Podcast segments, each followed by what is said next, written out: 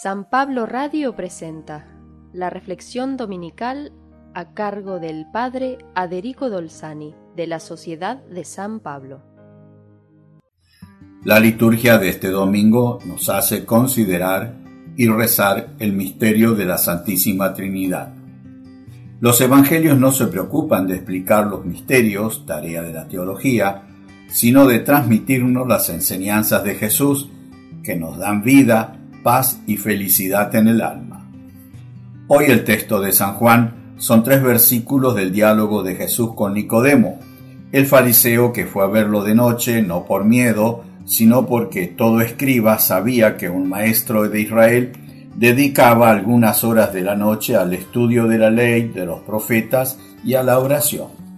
Si Jesús era un rabí, un maestro, lo encontraría bien dispuesto a un diálogo profundo sobre estos temas, y no se equivocó.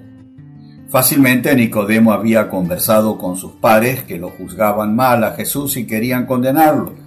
pero él quería escucharlo y quizás imaginaba que, hablando serenamente y en profundidad, podría hacerlo volver a la observancia estricta de la ley.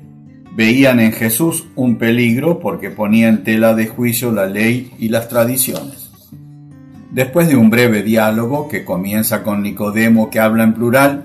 y en nombre de todos los rabinos, sabemos que has venido de parte de Dios para enseñar,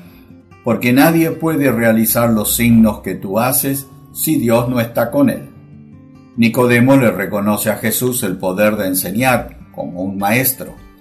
y el gran signo que escandalizó a las autoridades del templo y a toda Jerusalén había sido la expulsión de la explanada del templo de vendedores, compradores y cambistas, algo que se pensaba imposible para cualquier persona. Jesús le contesta que para comprender eso hay que nacer de nuevo, es decir, no se puede seguir con la vieja mentalidad y quien nace de nuevo hace entrar a Dios en su vida y se transforma en una nueva criatura. Durante el diálogo, Nicodemo desaparece y el evangelista nos transmite las enseñanzas de Jesús sobre quién es Dios y lo define como el que ama tanto al mundo, empleando el verbo agapao, amar sin esperar nada a cambio y dar y darse todo hasta la vida misma por quien ama.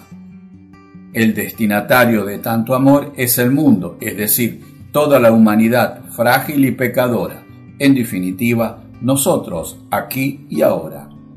La definición de Dios es amor a su criatura, el hombre, y para amarlo y salvarlo envía a su Hijo único, que asume nuestra humanidad para que todo aquel que crea en Él, que significa aceptarse en una nueva criatura como Él, renacida en el amor de Dios, tenga vida eterna.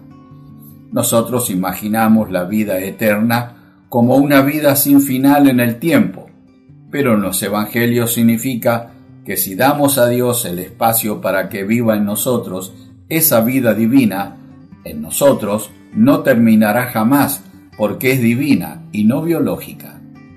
Dios amor no envió a su Hijo para juzgar o condenar al hombre, sino para que el mundo, es decir, todos nosotros, seamos salvados por él. Quien cree, es decir, quien acepta vivir esa nueva vida en Dios ya está salvado. Y quien no cree y rechaza el amor de Dios y la vida de Dios en su vida,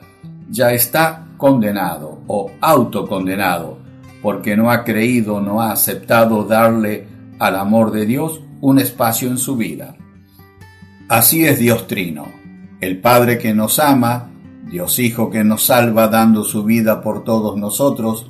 y Dios Espíritu Santo, es decir, vida santa de Dios en nosotros, que vive en nosotros y nos da vida divina y eterna.